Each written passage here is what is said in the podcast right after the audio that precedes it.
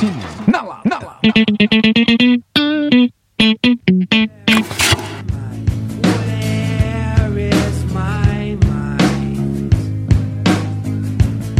Esqueci de falar a teoria maluca desse filme, mas posso falar agora também. Fale. Envolve Calvin Haroldo. Meu irmão, seja objetivo. Nossa, muito Calvin Haroldo. Muito Calvin Haroldo. Total, total. O Calvin cresceu, né? Calvin, daquela tirinha Calvin Haroldo. O Calvin cresceu, ele parou de conversar com o tigre, que não fazia mais sentido, porque ele não é mais criança, e ele começou a imaginar o, o tigre como sendo um alter ego dele mesmo. Que massa, é uma boa, uma boa teoria, cara. Só que o, o Calvin parece mais o Tyler Durden do que o, do que o narrador. esteticamente. É verdade, é o contrário devia ser, né? O Calvin devia ser imaginário. Calvin Haroldo é uma tradução muito esquisita, porque na verdade o nome da tirinha em inglês é Calvin and Hobbes. Eu curto pra caramba essa tirinha. Eu tenho aqui todas elas. Eu tenho os três livros que reúnem todas as tirinhas já feitas. E são nomes de dois grandes filósofos, né? O cara, o, o Bill Watterson, que é o autor, ele além de, de, de filósofo, pintor e tal. E então ele colocou o nome de dois grandes é, filósofos, né? Calvin e Hobbes. Então Haroldo não é um filósofo. Eu não sei por que traduziram para Haroldo, é muito esquisito. E, e, tem uma outra, peculiaridade que o Bill Watterson ele não permitiu, né? E acho que não permite até hoje, nunca fazer é, merchandising de Calvin Hobbes. Não pode fazer merchandising. Ele se, apos, ele se aposentou e parou com as tirinhas porque ele não conseguiu. Uh, ele ficou 10 anos fazendo as tirinhas. Entre anos 80 e 90, assim. E a pressão para ele fazer merchandising, para vender os direitos, os direitos dos personagens para fazer produtos era tão grande que ele falou assim: chega, não vou mais fazer, não aceito. Ele não queria aceitar que ninguém fizesse produtos do, do Calvin e Haroldo, porque ele achava que ia descaracterizar. É uma tirinha super filosófica mesmo, na verdade, né?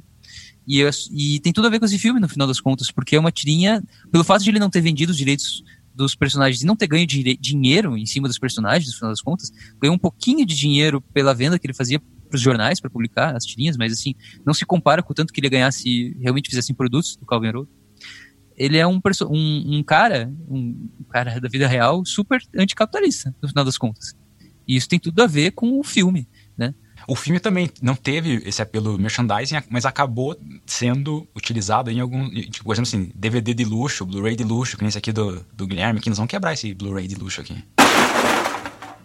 Esse filme é um puta paradoxo, vamos falar a verdade, porque ele é um filme. É, é um Porra, ele é um filme que vai que critica o capitalismo o tempo todo, critica o consumismo o tempo todo, porém a plataforma em que ele se apresenta é provavelmente um dos grandes pilares do capitalismo americano, que é o cinema Hollywood, cara. Então é, é, é muito esquisito. Cara, tem, tem a seguinte frase dita no filme que é Todas as pessoas são criadas para acreditar que algum dia elas vão ser grandes atores de cinema. Elas descobriram que não são e agora elas estão revoltadas. Dita por Brad Pitt.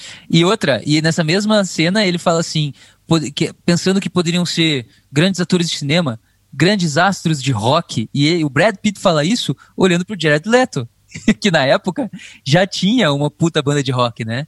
30 Seconds to Mars. Não, mas ele não, não era conhecido ainda não. Ele era mais ator do que cantor naquela época. É, a banda ainda não era super famosa. E ainda não era tão ator assim. Não tô dizendo que tá certo. Mas já tinha banda. E depois a banda ficou famosa. Enfim, então é um, é um filme é um filme muito hipócrita, né, nesse sentido. Muito hipócrita, porque ele, ele fala contra o consumismo, contra o capitalismo, contra esses ícones, é, mas ele é total, tudo isso. É, ele é também. capitalista, ele se baseia numa plataforma capitalista que é o cinema hollywoodiano, é, com atores que também são grandes ícones e grandes personagens, enfim riquíssimos que cobram 17 milhões de dólares pra estar no filme. Enquanto o cara vindo por 10 mil. 10 mil reais, 10 mil dólares, reais também na época. Mas, cara, eu acho que existe um certo, um certo valor em você criticar alguma coisa na plataforma eh, que, que, que, em que isso acontece, sabe? Concordo. Justamente você fazer. Então, então eu acho que isso tem um certo valor. Tipo, não dá. A gente não tem como saber qual é a intenção das pessoas que estavam envolvidas. Não tem como saber qual é a intenção do, do Brad Pitt, do David Fincher do próprio Chuck Palahniuk lá. Não tem como saber qual é a intenção deles. Então, cara, acho que tem que ver mais o contexto do, do filme por ele mesmo, sabe? Ainda que exista com certeza essa hipocrisia do, do, desse contexto aí. Pro lado do Chuck, meu, se não fosse esse filme, ele não seria o que ele é hoje, cara. Tipo, ninguém leria Chuck Palahniuk se não fosse esse filme. Então, por mais que ele pois não é. goste, como o filme acabou tendo repercussão Sim. logo em seguida, ele de...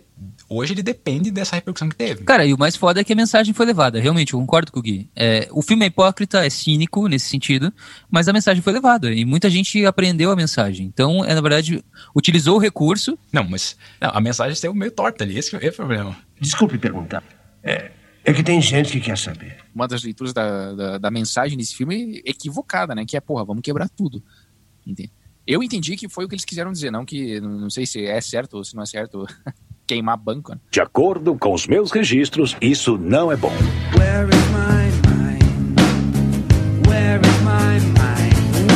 Where is my mind? Bom, a gente tá no lado B, a gente tá no lado B, a gente vai começar agora a falar de spoiler, então ouvinte, fica atento que olha só. Olha, eu não vou ouvir nada que tem para dizer. A história que o livro conta e que o filme conta é basicamente a mesma, só que as sutilezas que cada um coloca faz com que o filme conduza o seu pensamento para outras coisas. Por exemplo, o filme ele foca muito na questão é, do capitalismo, enquanto que o livro foca muito na questão da loucura. Então, a partir daí, a gente já vê dois pontos de vista que te fazem sentir coisas diferentes. É completamente diferentes. O filme começa com uma cena que na verdade é a cena final do filme, que ela vai aparecer, o filme vai se desenrolar inteiro e depois a gente vai voltar àquela cena inicial que o filme começou. Não, mas antes disso vem essa cena que você vai nos falar aí, que é o CGI.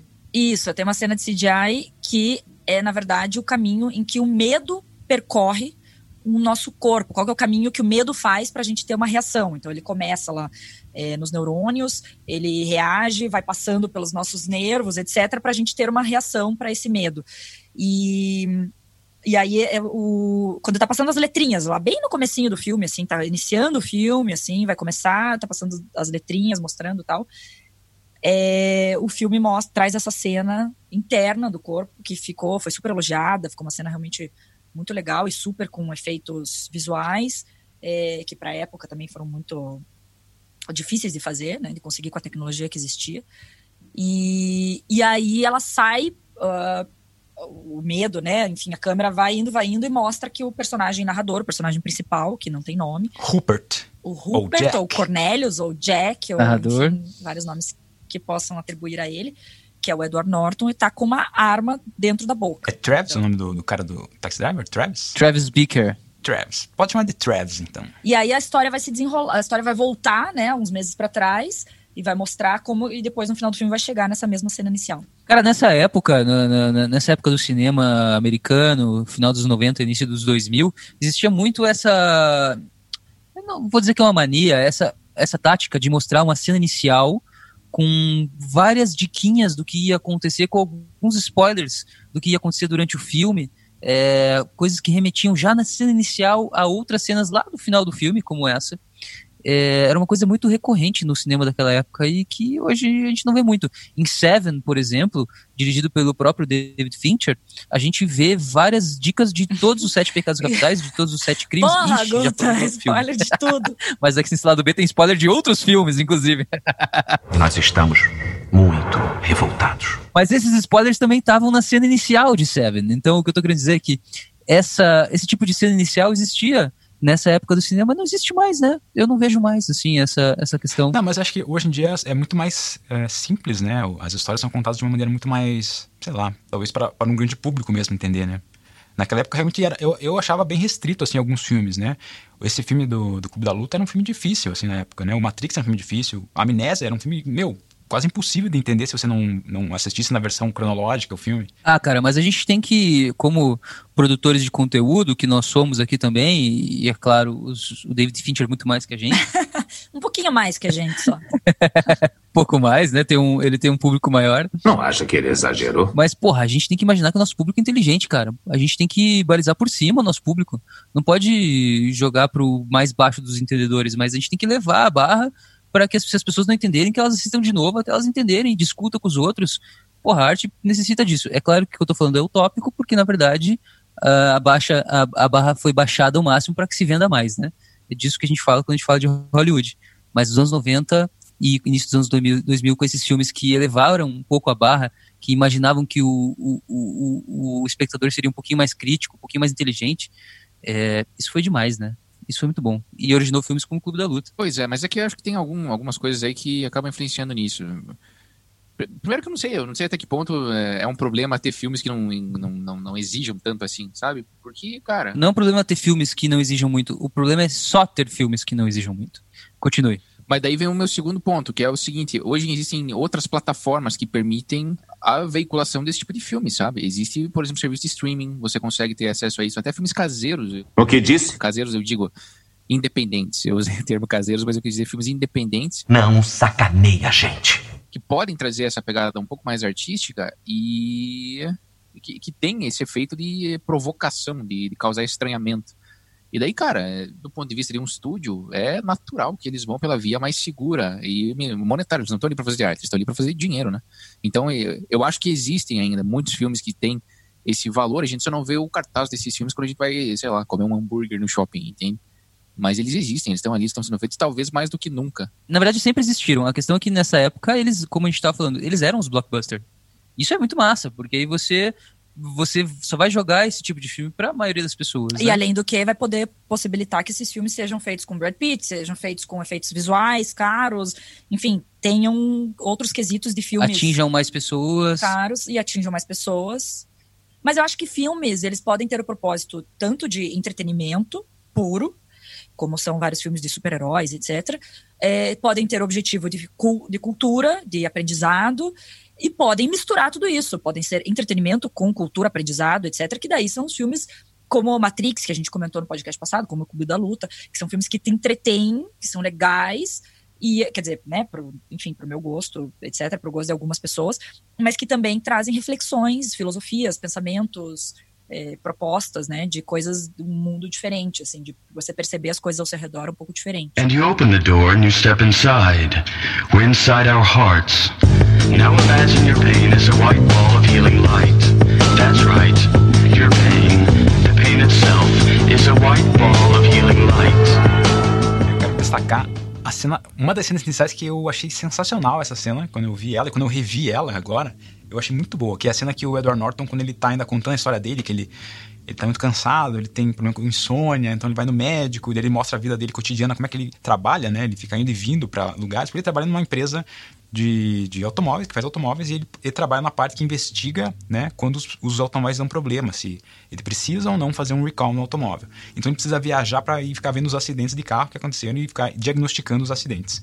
E numa dessas viagens de avião, ele começa a imaginar o avião explodindo e, cara, aquela cena é muito massa, cara. Ele até diz uma coisa muito. Cadê a, a fala dele aqui? É muita falcatrua, com um pouquinho assim de exagerado. Procedimento de emergência a 10 mil pés de altura. E ele tá lá tranquilo, assim, tipo, coisa explodindo. Você fala, cara, será que aconteceu isso? Daí você vê que é só a imaginação dele ali. Eu falei, puta, é muito massa aquela cena. É foda aquela cena. E eu também acho legal que daí ele, ele senta do lado de uma mulher no avião, numa dessas viagens, e ele começa a explicar para ela o trabalho que ele faz, que nada mais é do que uma. Ele equaciona matematicamente a empresa que ele trabalha, né? Equaciona matematicamente se vale a pena fazer um recall ou não.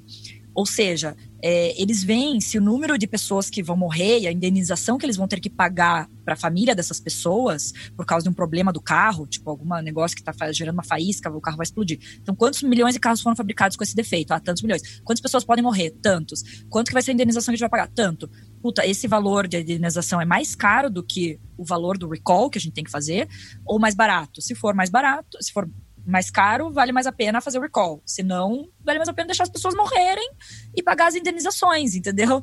E, cara, isso é muito louco, né? Você ter, trabalhar com isso, você ter que ter essa. É, fazer essa escolha, assim, na verdade, matematicamente, mas triste. Na verdade, isso é bem, é bem atual, Monique. É mais ou menos o que alguns políticos estão fazendo com o coronavírus.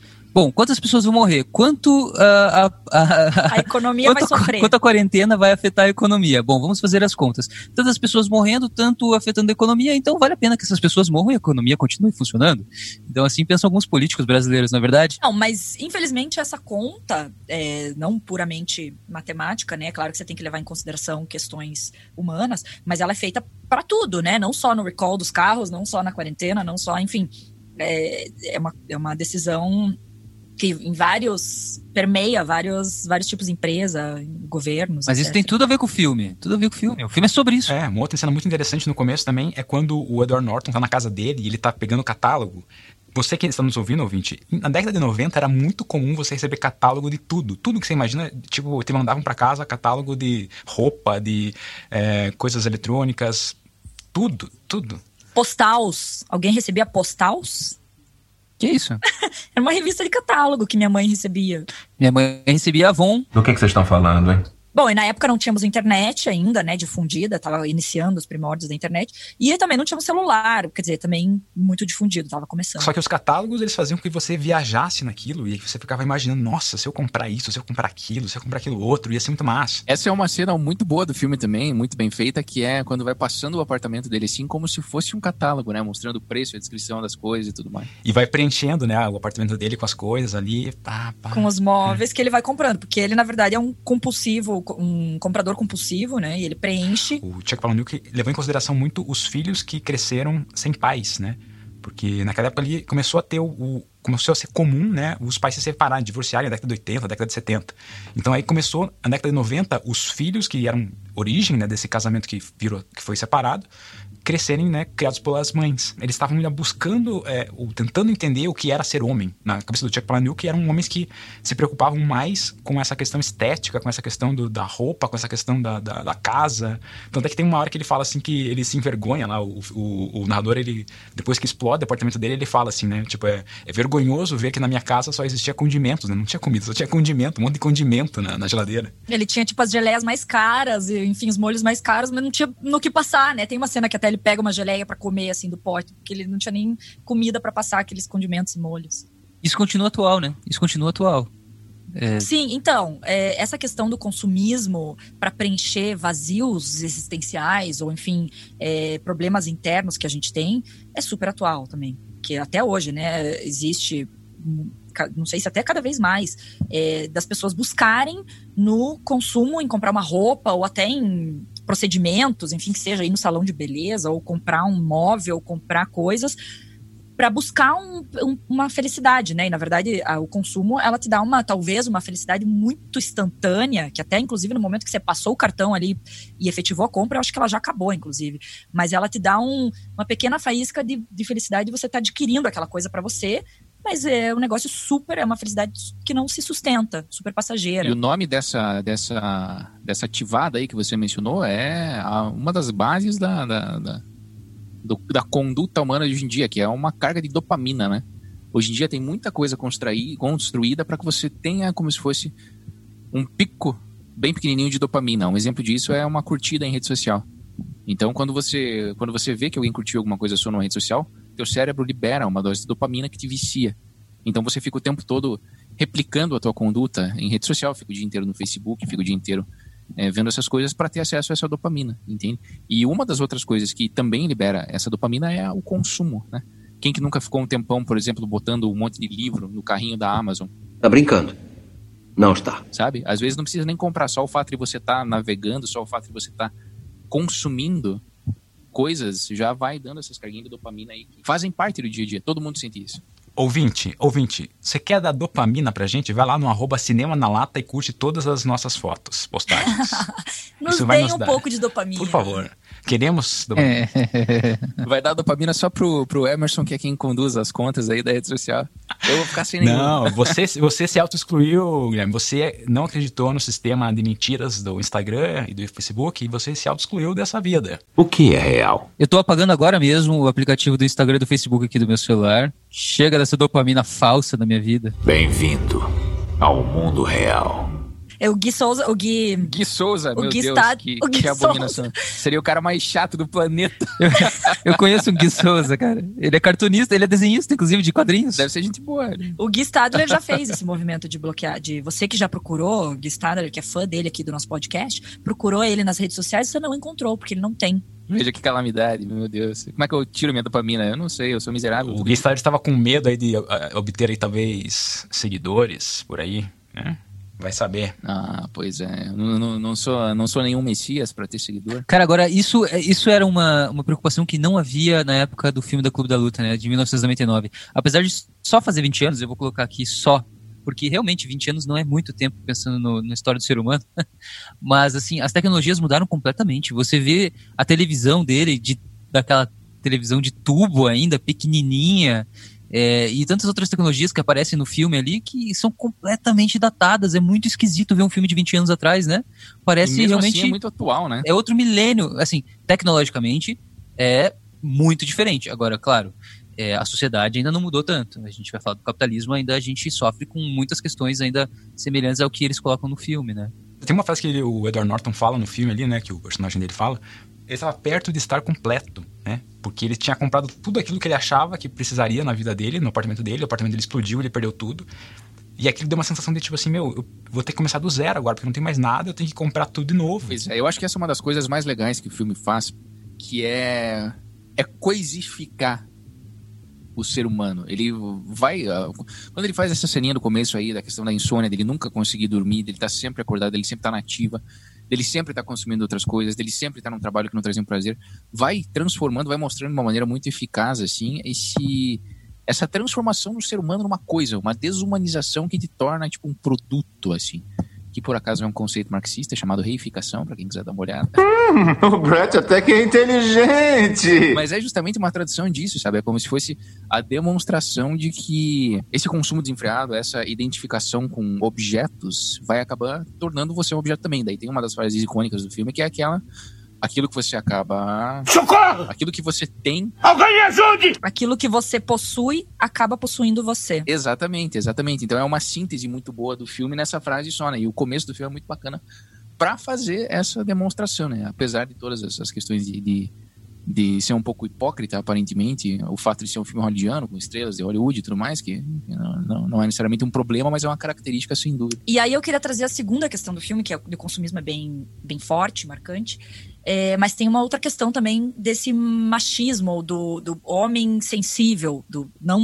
ou seja, do contrário do machismo, né? Mas do homem começar a se conhecer como também uma pessoa que tem sentimentos e que precisa extravasar esses sentimentos. Que aí, quando o nosso personagem principal, o narrador, o Edward, interpretado pelo Edward Norton, ele vai ao médico e fala: Não tô conseguindo dormir, tô com insônia, né? Faz dias, me dê um remédio para eu dormir. E o médico fala: Não, é, não vou te dar nenhum remédio, você precisa dormir de forma natural. E eu te aconselho você ir em grupos de, de autoajuda, de autoajuda não, grupos de ajuda, esses é, grupos, encontros, né, de é, pessoas que têm um problema em comum. E, e, ele sugere o grupo de câncer de testículo, em que você vai ver o que, que é problema de verdade. E daí talvez você O que, se, que é sofrer de verdade. Você, o que, que é sofrer de verdade. Tanto é que uma frase muito legal que ele fala é assim: quando você tem insônia, você, você nunca sabe se você está dormindo ou se você está acordado também. Na verdade, essa frase já entrega o, o, o plot do filme só que, claro, que você não se liga no começo, mas ele fala assim: você nunca sabe se é realidade ou não. O que, que é realidade, se você está sonhando, se você está vivendo a verdade.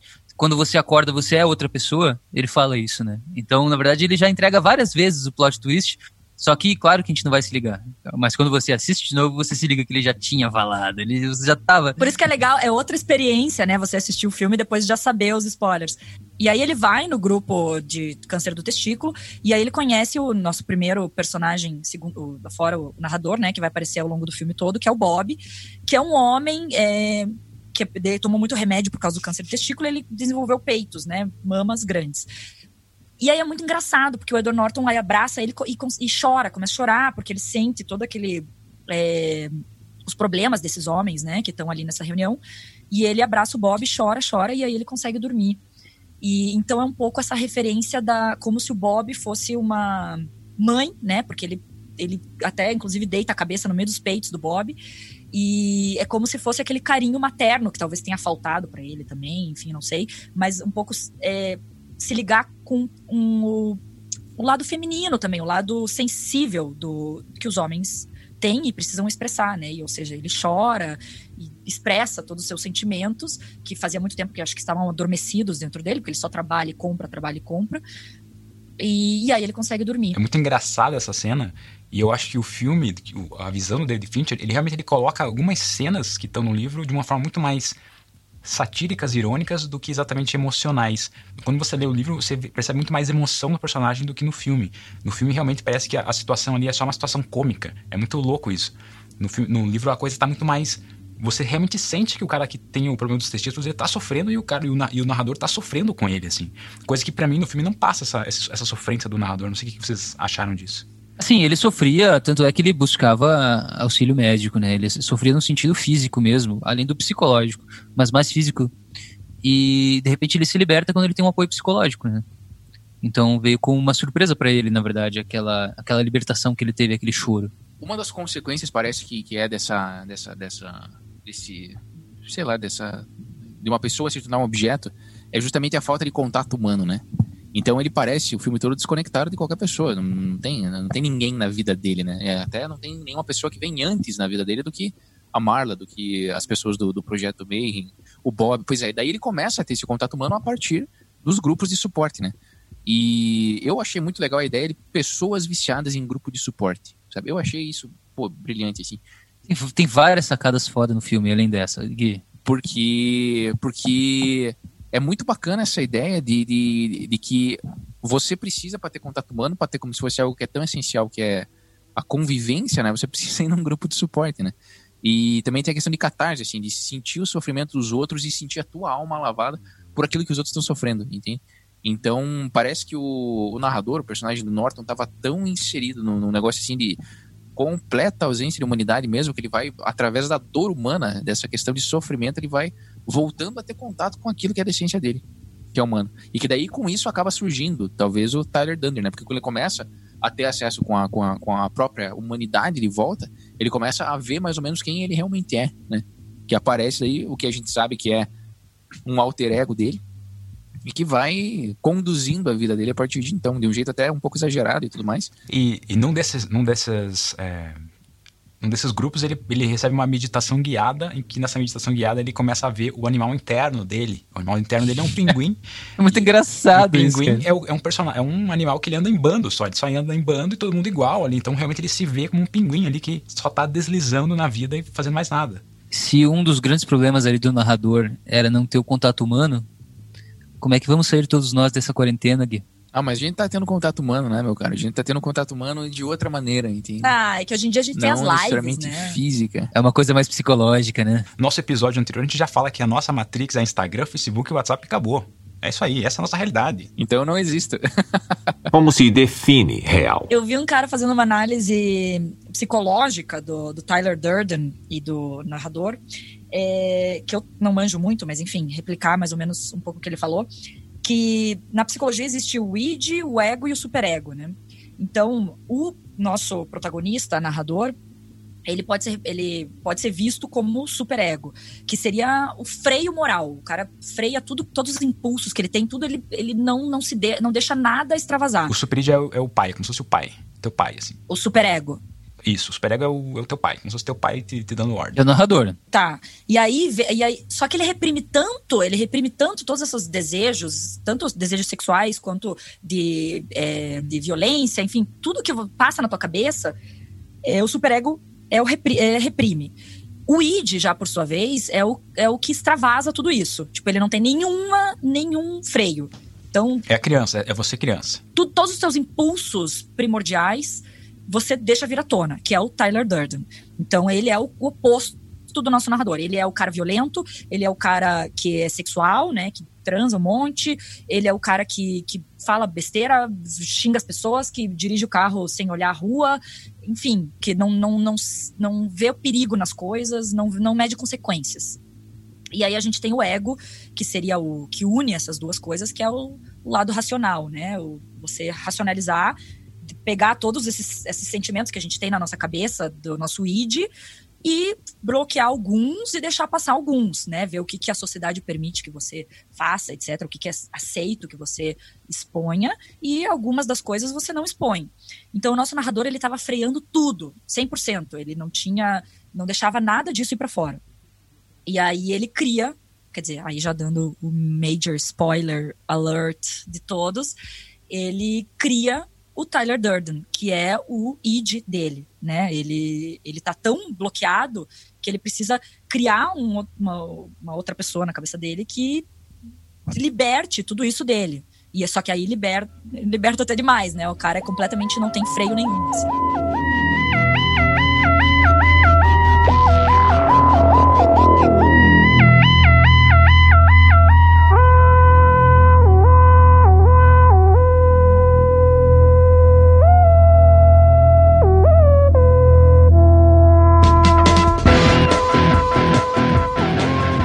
Explicação agora ficou mais, mais certo pra mim que realmente o Calvin é, deveria ser o Tyler Durden. Não faz sentido nenhum o Calvin ser o, o, o outro personagem. Ah, o Calvin tem que ser o Tyler Durden. Enfim, e aí surge o Tyler Durden na história. Tá, aliás, nessa cena, nessa cena, quando eu vi agora de novo o filme, eu achei que tem um contato quase sexual dos dois, assim. Tem, eu também achei. Eu também achei, né? Que parece que eles, assim, se olham e conversam, assim. Tipo, tem uma, a cena do, do. Eles são embriagados, eles falam assim: ah, pô, você levou a noite inteira pra falar isso, né? Tipo, umas coisas muito.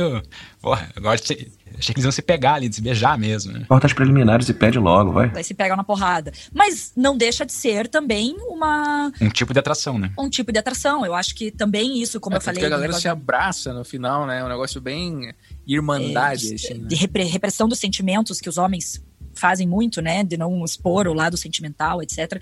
Que, inclusive, nos anos 90, isso era mais do que hoje até, era, acho que é mais reprimido. Hoje ainda é um pouco mais falado isso, né? Naquela época era completamente reprimido. O homem não podia chorar, o homem não podia, enfim, expressar muitos sentimentos, etc. O filme traz um pouco essa discussão, que no sentido de o que é ser homem. Ele, ele levanta um pouco isso, mas ele não, não, não, dá muito segmento. No livro eu não sei se ele, se ele acaba indo mais fundo disso, mas assim, tem um pouco disso, dessa, dessa pergunta. O que é ser homem, né? Os personagens não sabem o que é ser homem. Até porque eles têm relações conflituosas com os pais, né? E isso vem de da experiência do próprio Chuck, do, do autor do livro, com a realidade dele, os amigos dele, as percepções que ele tinha, como você já falou, Emerson. O, é uma geração filha de, de pais separados, então muitos foram criados pelas mães, não tem esse exemplo dos pais, e quando tem os pais, é, é conflituosa a relação, os pais só exigem, os pais não dão carinho, só dão exigências. Então, realmente, eles não se encontram como homens porque eles não têm exemplos ou, enfim, não se construíram nesse sentido. Né? E, e, e, acho que essa é a maior sagada do, do, da história mesmo, do filme, do livro, né? Que eles falam assim, pô, eu acho que é ser homem é se pegar na porrada. Eu acho que isso é ser homem. Tipo, essa, essa, essa coisa, né? De, de, de se pegar na porrada. Porque a gente nunca fez isso, né? E, e assim, sem, sem essa coisa de, de bater no outro pra revidar. Não, é realmente só se pegar na porrada. E de repente tem um exército atrás deles, né? Pensando essa mesma coisa, né? É muito louco. Aí ele conhece o Tyler Durden numa, numa dessas viagens de avião que ele tem que fazer o, o, diretor já tentou dar um primeiro spoiler de que eles são a mesma pessoa. Porque a câmera vem de lado, assim, e tá o nosso narrador. A princípio ele estava sozinho, dormindo, e a câmera vai rodando, e quando a gente vê o Tyler Durden, Durden sai, tipo, de trás do narrador. Então eles estavam como se ele tivesse a sombra, assim, e quando a câmera vira, ele começa a aparecer. É, e aí, a primeira momento que eles, o momento que eles se conhecem, etc. E daí ele chega em casa e o apartamento dele tinha explodido, né, o narrador. E aí vem uma frase que eu gosto muito do filme, que ele fala: só quando perdemos tudo é que ficamos livres para fazer qualquer coisa. E aí, a partir disso, que ele perdeu tudo que ele tinha, né, no apartamento, tudo que ele tinha comprado, aqueles móveis que ele gastou todo o dinheiro e tal, que aí ele vai para uma casa podre. Mas antes ele liga pro Tyler, né, no orelhão. O Tyler não atende. E aí o Tyler liga pra ele no orelhão. Só que no orelhão tem lá escrito: esse telefone não recebe ligações. Porra, é muito foda, cara! Exato. Aí já temos outro spoiler de que o Tyler não existe. E tem outro spoiler ainda, que é o seguinte. É uma das, das piras do personagem do Tyler Durden é que ele tem um trabalho como editor de, de, de cinema mesmo, né? Ele edita os filmes película. E daí ele acaba inserindo como se fosse um frame de algum filme pornográfico em filmes infantis, filmes família. Só pra saber que a galera vai estar tá assistindo o filme vai ver como se fosse um flash de, um, de, um, de, um, de um pênis ali, alguma coisa assim nesse sentido, que vai chocar as pessoas. E daí no filme, durante, antes da gente conhecer o Tyler Dunder, é, enquanto o personagem do Norton, lá, o narrador, tá sofrendo com a insônia dele, você vê que tem alguns flashes, né? Em alguns momentos tem algumas cenas que tem como se fosse um, um, um, alguma, alguma coisa diferente. E que daí, se você conseguisse isolar esse frame, você veria que era o próprio Tyler Dunder interagindo com, com o cenário ali do Norton. Sim, ele, ele aparece cinco... Bom, isso é né? genial. genial. Isso, isso, é, genial. isso é usar o cinema, cara. Sim. Isso é usar como se fossem os artifícios da, da arte que você está usando para contar uma história. Isso é sim. Pra mostrar o pinto do, do Brad Pitt. Porque isso aí era uma, isso era uma lenda urbana no, no, no, nos anos 2000, né? Que te dava pra ver o pinto do Brad Pitt no clube da, da luta. Mas não era uma lenda urbana. Você, você tentou pausar lá? Pausei, tem um pintão. Continua, não muda de assunto, eu quero falar sobre isso. Mas é dele mesmo? Ah, daí eu já não sei, né? Eu nunca vi o pinto do Brad Pitt ao vivo, mas assim, quero acreditar que talvez seja. A vida foi boa para mim. mas na época, de, na época de fita ainda, início dos anos 2000, assim, era uma... Ah, era um saco. É, mas era uma super lenda, assim, que era o pinto do Brad Pitt, aí todo mundo alugava o filme, todo mundo não, né? Sim, pra ver. Não, mas se eu não me engano, teve uma censura em algumas... É, não sei se foi na primeira leva, mas teve uma, uma leva que não saiu, o pinto não saiu Eu acho que só depois. Gente, o meu DVD tem o Pinto, pausei no Pinto. Se alguém quiser emprestado, tô alugando aí por 100 reais a diária. Está me chantageando? Caraca, o isolamento tá fazendo a galera pagar 100 pila pra poder ver, ver um Pinto, né? Eu posso manter segredo, se você puder. No teu DVD tem um aviso também no começo que o Tyler... eh, Tem um aviso do FBI normal, que é o que eles colocam lá, porque tem questões de que fala sobre pirataria e tudo mais. Logo após o aviso de pirataria, tem um aviso que o Tyler Durden deixou pra você, que é com relação à a, a, a mensagem que o filme quer passar. Esse aviso é foda também. É. Puta. Então, e esse aviso também ele passa, ele é rápido, assim, tanto que eu né, assisti, tenho o DVD, não me liguei, nem porque a gente nem tá lendo, né? Quando tá passando aqueles avisos, acho que até passei. Eu acho que até passei pra frente, tipo, nem fiquei lendo. E aí É um depois. quadro também. é. Na Prime Video não tem isso, né, Emerson? Na Prime não, não tem? No DVD tem. Só no DVD. E Saudade, locador e DVD. Agora é tudo Ah, online. lá vem saudosista, Bom, também, do- também com a quarentena tem que ser assim, né? Com a quarentena não teria. Imagina se tivesse só, fi- só locadora na quarentena. não, cara. a gente não estaria assistindo nada. Pois é, ia estar esperando tela quente toda segunda noite. A gente estaria comentando Lagoa Azul pela quinta vez, que ia estar passando na sessão da tarde. Com certeza teria uma lei pra deixar abertas as locadoras. A locadora seria serviço essencial. É, serviços de emergência. É, com certeza.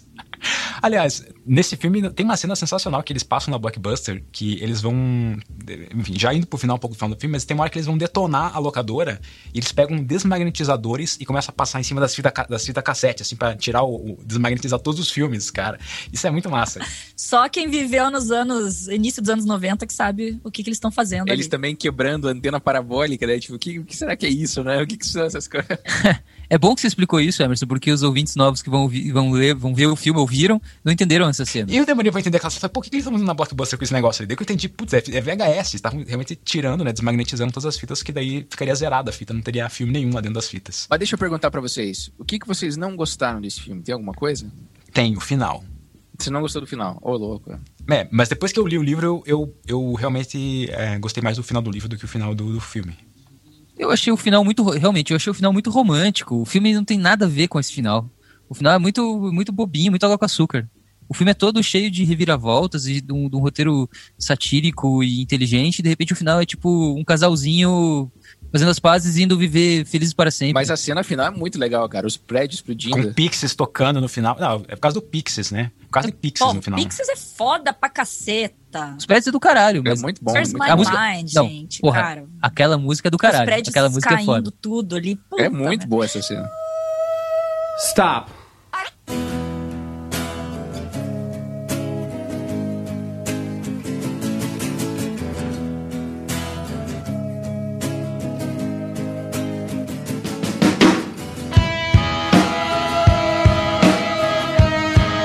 É, mas o, o Felizes para Sempre é o que me deixa triste com esse final. Não, mas Guto, eu achei que o final não é um Felizes para Sempre, porque a Marla Singer, ela representa mais do que isso, ela representa, ela, ela na verdade é um pouco o, o ego, porque o que acontece, o Tyler tá, o, o narrador tá, tá super ego, tipo, ele bloqueia todos os, os sentimentos, enfim, tudo, todo, todos os impulsos que vêm de dentro dele. A gente tem o Tyler, que é completamente id, né, irracional, enfim, que faz o que dá na telha. E a Marla, ela, ela aparece um pouco pra mostrar que o narrador, ele acredita que o Tyler existe. E aí, quando ele conversa com a Marla, ele percebe que tem alguma coisa errada. Ele, ele- falando com ele, por isso que ele briga com ela, ele é super grosso com ela, porque ela traz um- essa realidade pra ele. Ela fala, mas pô, a gente tava junto transando. Ele, como assim? Eu já transei com você? Porque ele achava que era o Tyler que transava com ela. Mas na verdade, o Tyler e ele são a mesma pessoa, então era ele que tava transando. Então a Marla traz essa realidade pra ele e ele fica afastando ela. Tanto que ele corta ela várias vezes, manda ela embora, ela quase desiste dele. Tem uma questão muito legal que o, o Tyler ele fala pro personagem narrador, bem no meio do filme, ele fala assim, ó, você pode falar qualquer coisa pra Marla, mas só não conta sobre mim. Não fala meu nome pra ela. Não fala de mim pra ela. Que isso é o que impede dele, dele realmente tirar a conclusão, né? Porque é uma proteção que ele mesmo impõe pra ele. É muito louco isso. Sim, ou seja, a consciência liberal dele, né, o id dele, enfim, o Tyler dele, tá falando pra ele, não fale com a Marla sobre mim, porque nós somos a mesma pessoa. Então, né, ela não pode perceber isso, continue. A- achar que eu sou maluco. A Marla vai achar que você é Sim. maluco. Sim. E aí, Apela, né? então, e aí no final ele consegue se liberar disso tudo. Então, a cena final que eles estão de mãos dadas, enfim, pra mim não vi como um felizes para sempre, eu vi como um ele se libertando do Tyler Durden e tipo, puta, agora eu tô abraçando aqui a razão, que é a Marla Singer, que é, a- é tipo a, a coisa que mostra a realidade, mostra quem eu sou e eu tô bem com isso, aceito. É, a minha ideia de felicidade também não é estar tá pegando na mão de alguém enquanto eu tô com um tiro na minha boca, né? É, então, essa questão do tiro que me, me ficou, fiquei bem puto da vida como é que eles fizeram no filme. Porque o que acontece? No, no livro, ele. Já no começo do, do, do livro, ele já, explica, ele já explica como que ele preparou aquela arma. É, ele explica que ele e o Tyler, né, prepararam, eles fizeram vários furinhos na arma para que a arma tivesse um silenciador, fosse silenciada por esses furinhos que eles fizeram na arma. Só que esses furinhos, além de silenciar a arma, também vão diminuir o impacto do, do tiro. Então a pessoa que levaria o tiro com essa arma não vai sofrer porque o tiro não vai penetrar tão fundo. Então ele já explica que o personagem não tem como morrer com essa arma. Só que no filme é simplesmente uma arma e foda-se. O cara coloca na boca e tipo, tá vivo. Como assim? É, então, essa cena eu não gostei muito, de que ele dá um tiro na própria boca e não morre. Mas no no livro ele faz como se fosse, como se fosse uma autolobotomia. Ele, não, ele, na verdade ele tá explicando a arma que tá apontada na boca dele. Só que ele fala assim: Nossa, essa arma eu preparei, essa arma eu com o Tyler, a gente fez vários furinhos porque a gente ia utilizar essa arma para matar alguém e não era para fazer, não era para fazer barulho e tudo mais, e por isso que a gente fez vários furinhos. Só que essa, essa arma com vários furinhos ela vai possibilitar que eu não tenha tanto impacto, isso eu vou sofrer um pouco. Que loucura, cara. Como que é o final do livro, Emerson? Daí no livro, o que acontece? Ele desmaia e ele acorda logo em seguida e ele acha que ele foi pro céu, que ele morreu com esse impacto. Mas na verdade não. Na verdade o que aconteceu foi que ele foi pra um... Pra um Socorro! É... Alguém me ajude! Sanatório. Sanatório. E daí no sanatório ele tá ali, né, é... querendo sair dali e daí as pessoas que estão todas em volta dele eram, são pessoas membros do, da seita dele que é, falam, a gente precisa do senhor, né, senhor Tyler. Nossa. Puta que pariu. O cara tá preso como se fosse naquilo que ele criou. Mas isso é um negócio muito legal. Eu acho que esse filme ele tem como se fosse duas metades. A primeira metade é como se fosse uma, sei lá, uma condenação disso aí que o cara quer, que ele acha que é errado, que é o consumismo desenfreado, essa eu, a, o que eu interpreto como uma transformação da pessoa numa coisa. E daí a segunda metade seria como se fosse o outro extremo, né? Que é negar demais isso. E quais seriam as consequências de você quebrar demais essa, sei lá, sociedade do consumo que existe de alguma maneira. Tem até um trecho do filme, que é um trecho muito bonito, que é o Tyler falando como seria o mundo ideal dele, né? Que ele fala que é como se fossem os prédios sendo comidos por, por. sendo dominados por. como se fosse o verde, né? Acho que ele fala vinhas crescendo nos prédios, as pessoas levando como se fosse bicho, sabe? Como se fosse, sei lá, boiada, sei lá que termo que ele usa lá, mas naquilo que antigamente era como se fosse uma grande rodovia, como se toda essa sociedade tivesse sido colapsada mesmo, que nem a gente vê em filme de zumbi, né? E daí o pessoal usando isso para continuar sobrevivendo só com aquilo que eles realmente precisam. E é muito bonito, é, um, é, um, é uma, sei lá, uma paisagem muito bonita, mas também esse negócio deles explodirem muita coisa, deles, deles é, sei lá, é, abusarem de pessoas, eles cometerem diversos pequenos crimes, assim, eu não sei, eu, eu, o que, que vocês entenderam? Você acha que eles estão criticando é uma galera que talvez assume extremos para defender um ideal? Ou será que eles estão endossando? Será que eles estão falando, não, tem que, tem, que, tem que fazer isso aí mesmo, tem que quebrar a porra toda, anarquismo, tem que acabar com as instituições? Qual dos dois vocês entendem que é? É difícil essa pergunta ainda, não dá preparado para ela. Não é uma pergunta muito profunda. É muita falcatrua, com um pouquinho assim de exagerado. Cara, eu acho que uh, talvez as duas coisas, né? Tipo, o filme. Eu, eu não acho legal, eu acho que assim, ó. É, acabou passando dos limites, assim. É, eu até fiz uma analogia, é, e, enfim, a, em um momento, assim, como se o Clube da Luta fosse uma droga, em que você, eles lutavam, tem consequências no teu corpo, no teu físico, tipo, eles ficavam super machucados, assim como, né, se você usa muita droga, etc, você começa a detonar um pouco os teus, teus neurônios, etc, tem algumas consequências físicas, você se sente talvez mais cansado, não sei, enfim, é, dor de cabeça, sei lá, e então ela tem consequências físicas. No começo é muito legal. Tipo, quando você usa, puta, você vai em êxtase, que nem quando eles lutavam lá, ele tava feliz lá, levando uma porrada, tudo sanguentado e sorrindo, feliz.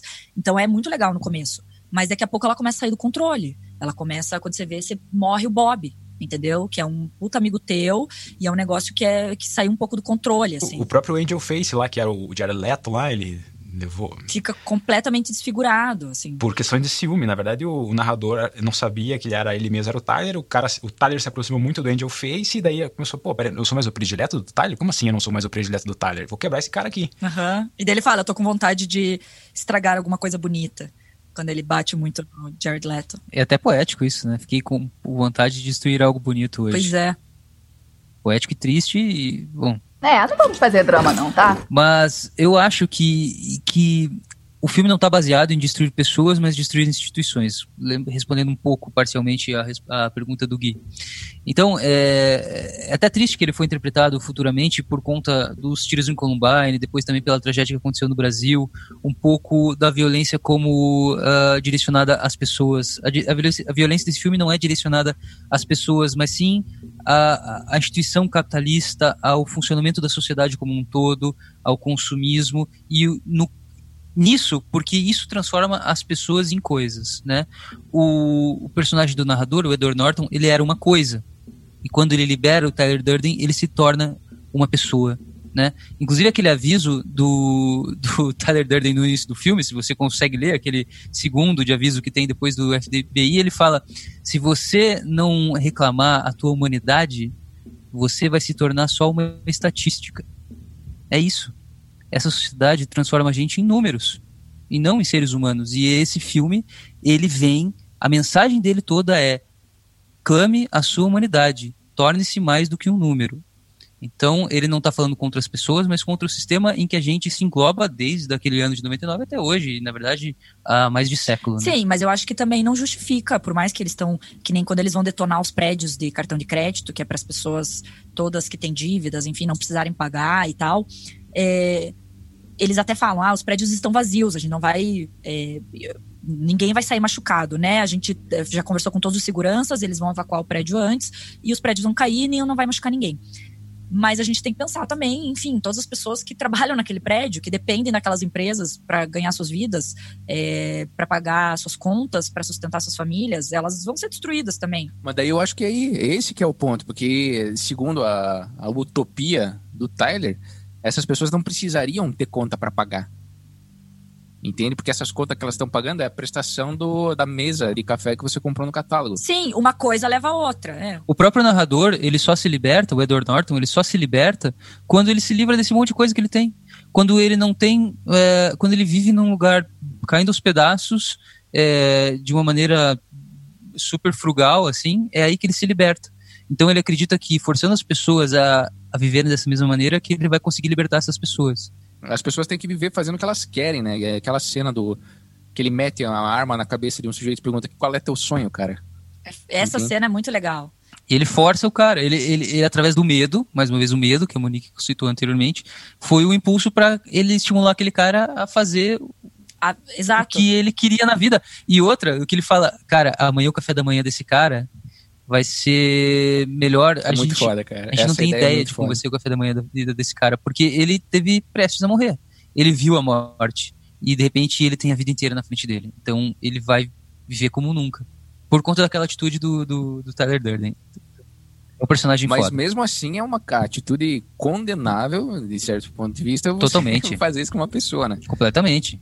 Completamente. A primeira regra do Clube da Luta é você não comenta sobre o Clube da Luta. É, a coisa que acho que mais deixou o Chuck Palahniuk revoltado, né, com a mensagem eh, supostamente que o filme estaria passando, foi com relação aos clubes de luta que surgiram depois do filme.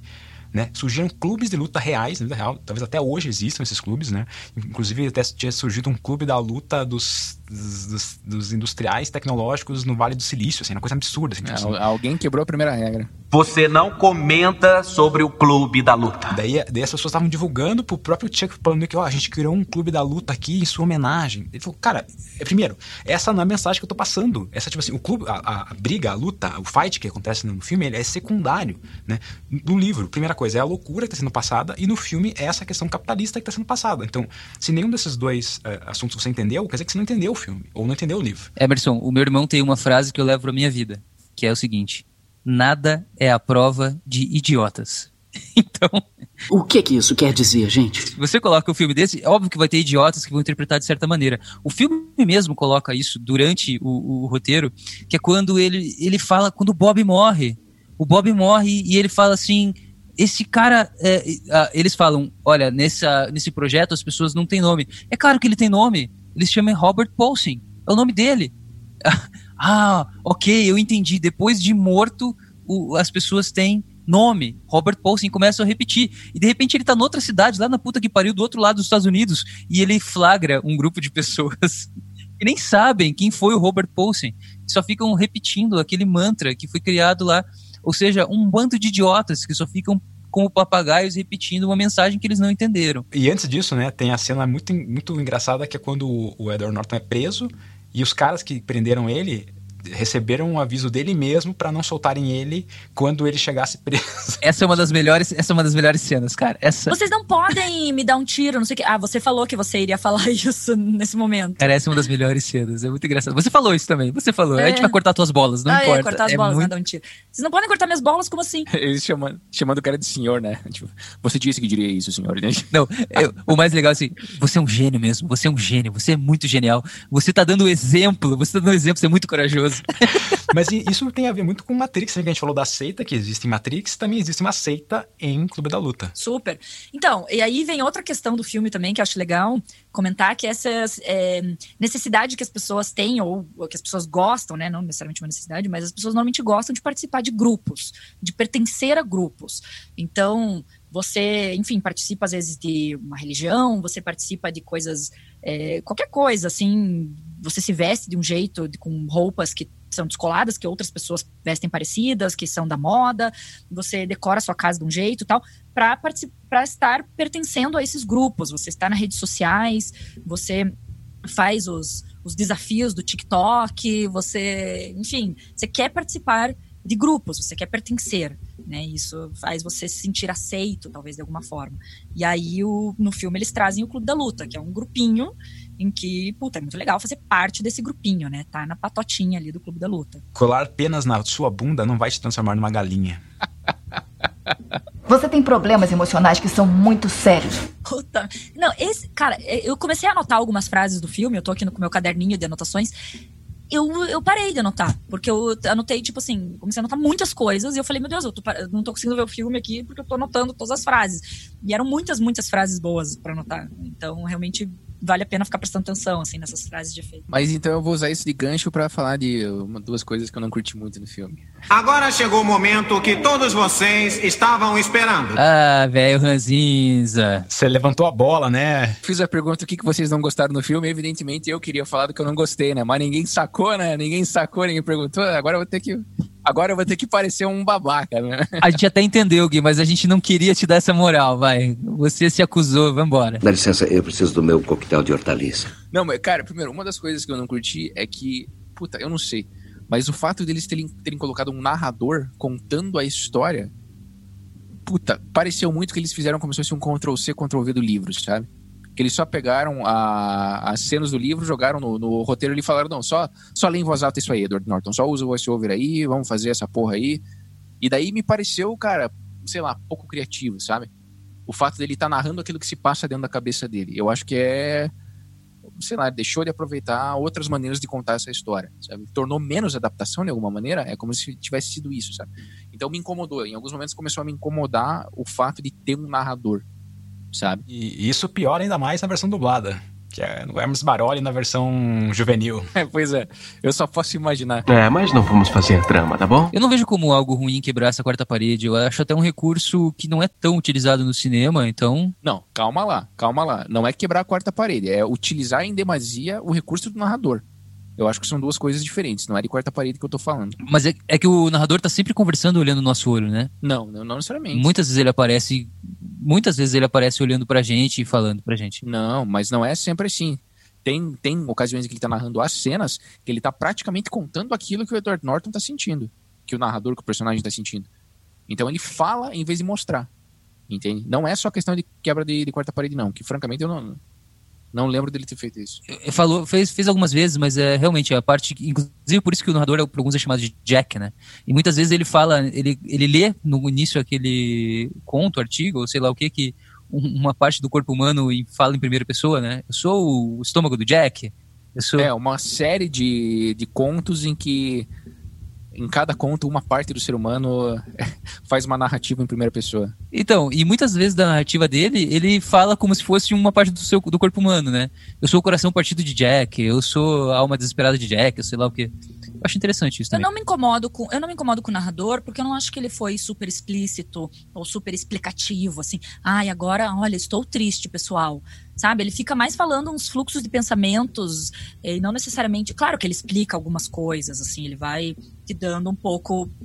Bom. É, eu não sei. Eu acho que ele ele acaba sendo sim explicativo demais. Inclusive, até você tocou no segundo ponto que eu não gostei do filme. Aí. Não pode falar com ela a meu respeito. Eu acho que ele. Ainda que seja um filme inteligente, ainda que a mensagem dele seja inteligente e tudo mais, eu acho que às vezes, com essas frasezinhas de efeito, ele acaba sendo explicativo demais. Então, quando ele fala as coisas que você compra acabam possuindo você, as coisas que você possui acabam. É uma frase, pô, super frase de efeito, né? É um negócio que vai ser citado pro resto da, da vida, de quem se sentiu tocado por esse filme e tudo mais. Mas eu, eu acho que em alguns momentos existe um cuidado muito grande em ser muito explicativo mesmo, sabe? Eu acho que o narrador cumpre essa função também, de direcionar como se fossem os, os sentimentos que, que o narrador está sentindo.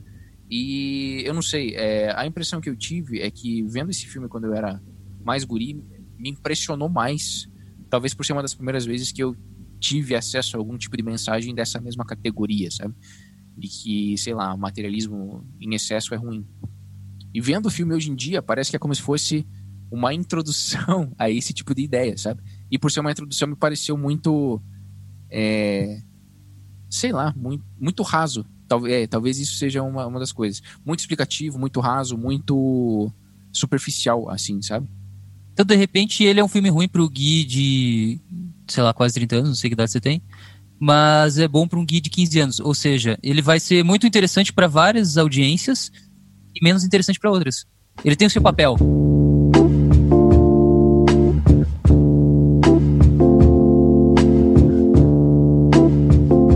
Com certeza. É um, é um filme. Ele não é um filme ruim para Hoje em dia, ele só me impressionou menos.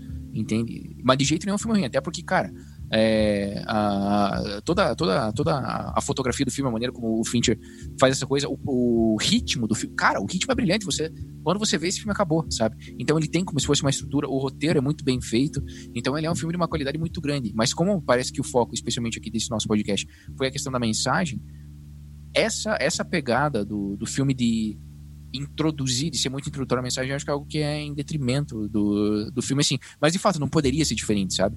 De fato é o que diz mais da minha experiência do que da qualidade do filme. É, mas acho, acho que se você fosse o produtor desse filme, você pegaria o livro, pegaria o roteiro e falaria assim pro Jim Wills, que escreveu o roteiro. Jim, não tá meio parecido isso aqui? É, então, exatamente. É, e isso me incomodou mais do que a questão da mensagem ser, entre aspas, rasa, porque eu acho que a mensagem tem seu nível de profundidade, né?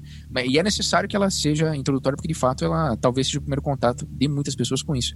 Mas essa questão do narrador explicar demais o filme, para mim, isso Cara, eu acho talvez a, a única falha do filme mesmo, assim. Eu acho que poderia ter sido feito de outra maneira, sabe? Me incomodou um pouco essa presença muito grande de uma prosa, de um texto escrito sendo lido, sabe? Eu achei que o narrador, é, apesar dele explicar várias coisas, eu não achei que é ruim, porque o narrador está enganado. Ele, ele acha que o Tyler é outra pessoa. Ele, então ele nos ele nos induz, sim, mas ele nos induz errado, porque ele, ele tá com com loucura, né? Eu acho que não é disso que eu tô falando também. É uma questão, por exemplo, não é que ele esteja explicando a mensagem no filme, não é que ele tá explicando o que tá acontecendo. Ele explica sentimentos, sabe? Ele te diz aquilo que tá sendo sentido. Entende? E eu acho que existem outras maneiras. Poderia ser Exato. mostrado de outra forma. Existem outras ah. maneiras de você expressar isso. É, pode ser. Poderia nos dar a possibilidade de interpretar isso por nós mesmos. Exatamente. Ou usar outros. Tipo, usa o ator, cara. Sabe? O ator tá ali. Mostra o rosto do ator, mostra Não, o corpo do ser. ator. Por que, que você tem que usar o texto, o material de que você se adaptou, sabe?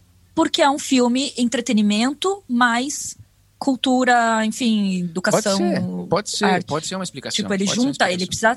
Se ele fosse muito inacessível, muitos deixasse as coisas no ar, talvez não fosse tão famoso. Talvez a gente nem conheceria ah, esse filme. É, daí talvez a gente nem estaria falando do filme aqui, né? Na verdade, provavelmente esse filme não teria passado no, no crivo do, dos produtores e da, do, da produto, enfim, da distribuidora e tudo mais.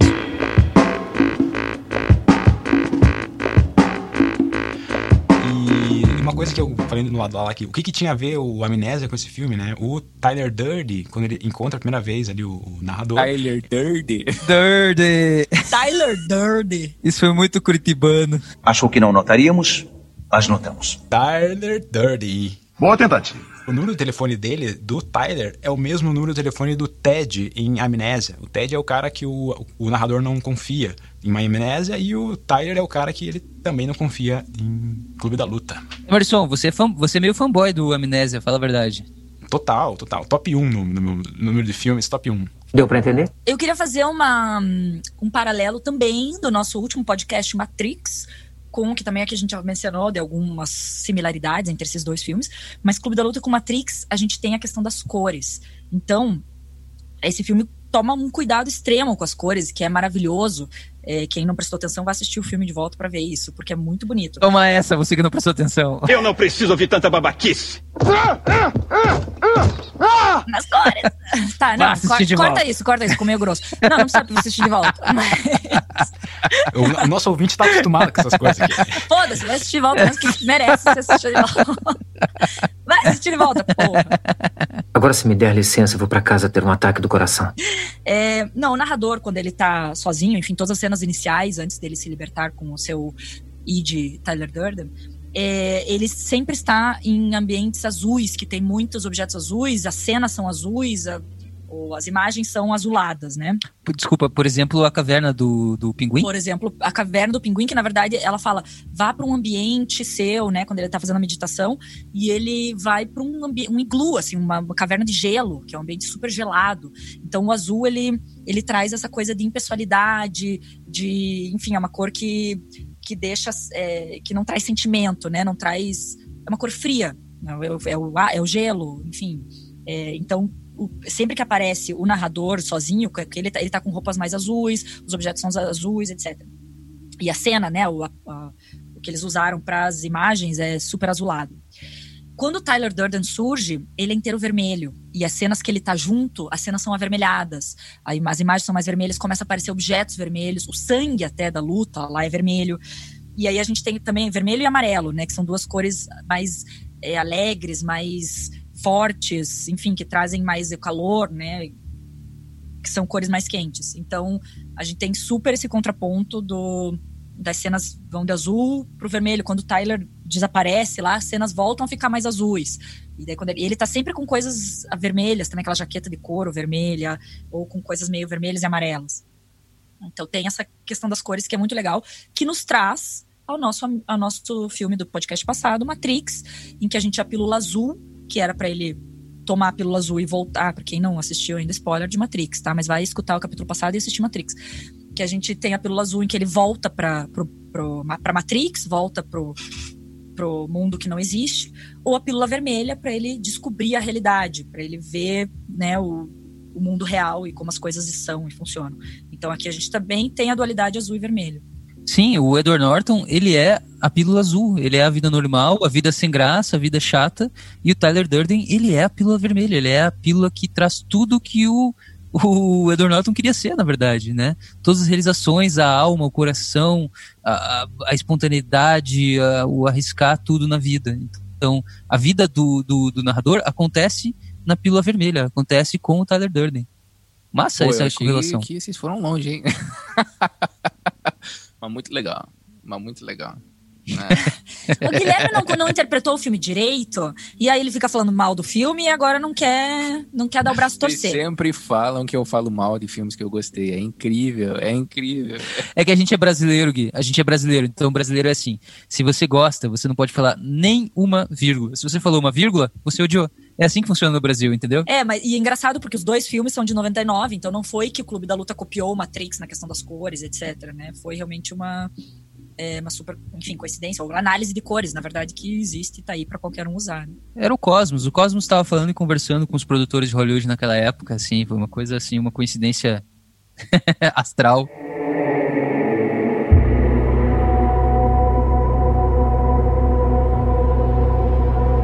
Essa história do Clube da Luta tem uma sequência, então, como eu tinha dito no lado A, né? Numa história em quadrinhos chamada Clube da Luta 2. E nessa história, conta a história de. O, o, ele dá um nome pro personagem narrador de Sebastian. Afinal das contas, o nome dele verdadeiro é Sebastian. E ele está casado com a Marla e eles têm um filho. E aí, a, nessa história, né, a grande questão ali é que o Sebastian enterrou o Tyler, o Tyler não existe mais. E a Marla, ela sente vontade de transar de novo com o Tyler e ela faz de tudo para que o Sebastian traga de novo o Tyler para a vida deles. Meu Deus. que viagem. E daí diz que é aquela questão do o próprio, o o Tyler sequestra o filho deles, é uma loucura desse gênero, assim. Mas é legal? É bom? Quadrinhos? Vale a pena? Eu não cheguei a ler, mas é um divisor de, de opiniões. Diz que tem pessoas que odeiam, que falam que realmente o, o, o Chuck Palahniuk só tá é, resmungando sobre o que o filme trouxe para ele ou o que não trouxe para ele.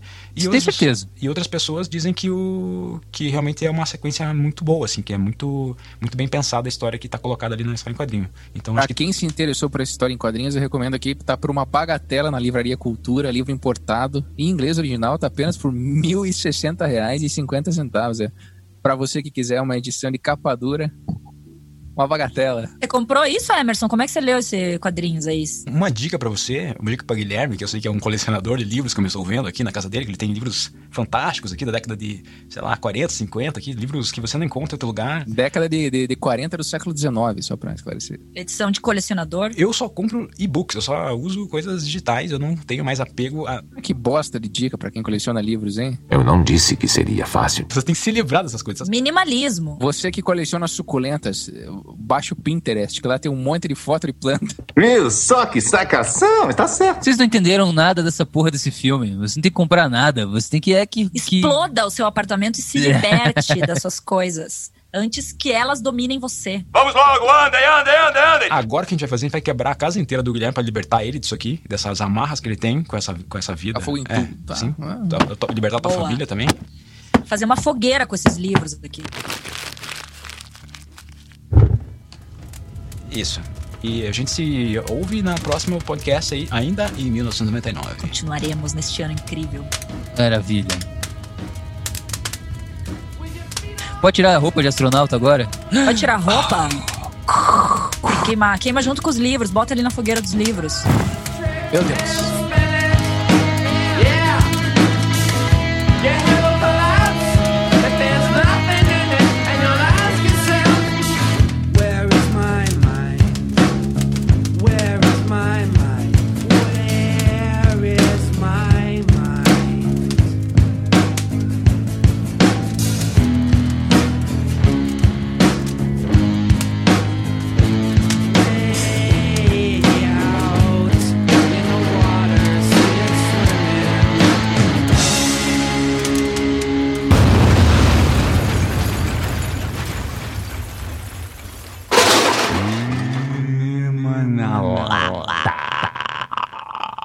Versão digital dublatrônica.